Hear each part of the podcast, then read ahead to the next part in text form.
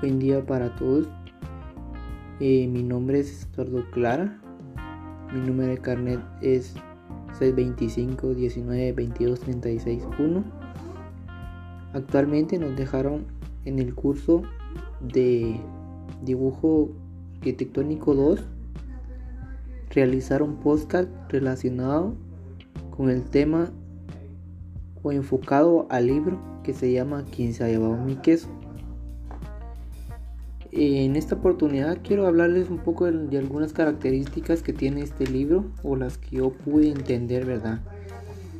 De las que una de estas es que habían dos ratones que, poseen, que poseen cerebros simples, pero un buen instinto a la hora de buscar su queso. Esta es una de las características que yo yo puse, ¿verdad? O que yo logré captar de este libro. Otra de las características que capté de este libro y, que me gustó fue que este cuento podemos decir que cambia la vida y el trabajo en, uno mismo.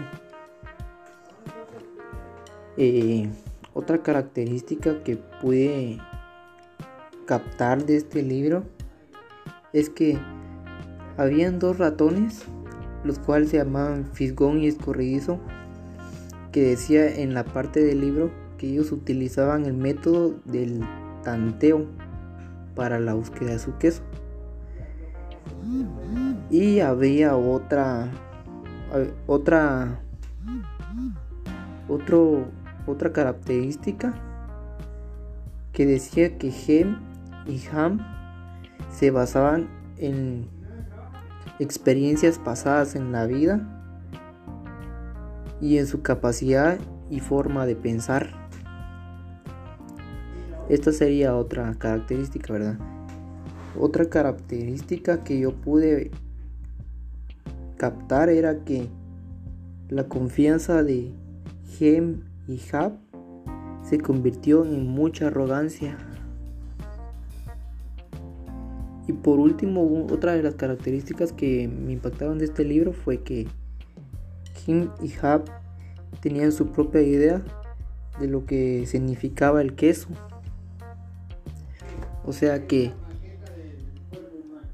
eh, como comentario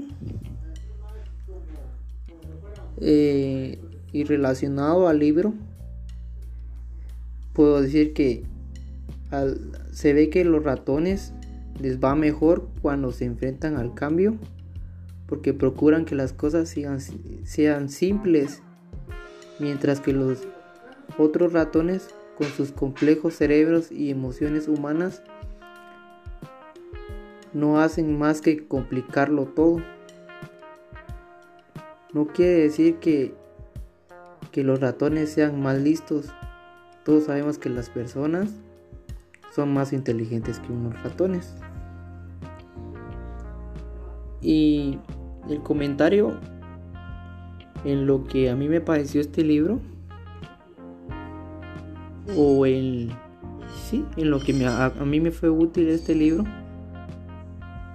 es que esta historia sirve para pensar cómo, cómo tratar la vida tanto profesional como laboral, así como social. Que, no, que aunque el laberinto que podemos llamar la vida, ¿verdad? Sabemos que siempre van a haber obstáculos.